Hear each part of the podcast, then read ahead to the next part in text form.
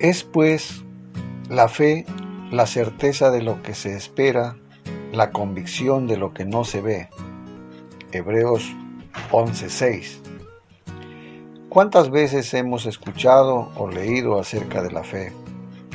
Podemos hablar mucho sobre ella, pero en la práctica la fe se evidencia por las convicciones espirituales que nos mueven diariamente. Es la seguridad que tenemos en nuestro espíritu del cumplimiento de las promesas de Dios en nuestra vida. Es estar seguros de que si Dios lo dijo, lo hará. Necesitamos mucho más que una aseveración intelectual o un acontecimiento emocional. Necesitamos la seguridad que produce Dios en nuestro espíritu. Esta palabra también se aplica a la obra del Espíritu Santo en nuestro corazón cuando lo primero que hace es convencernos de pecado. Juan 16.8.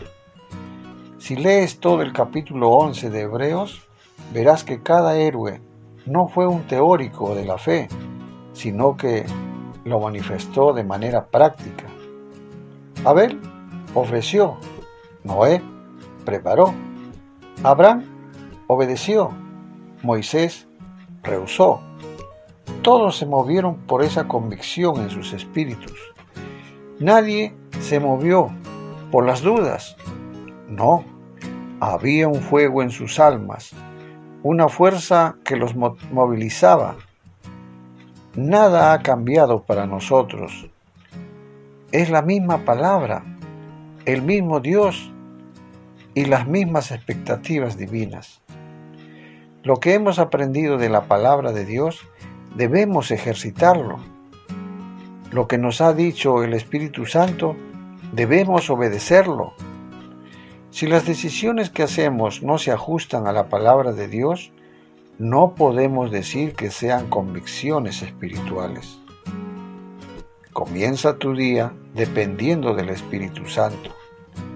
Escúchalo y aviva tu fe en la palabra de Dios.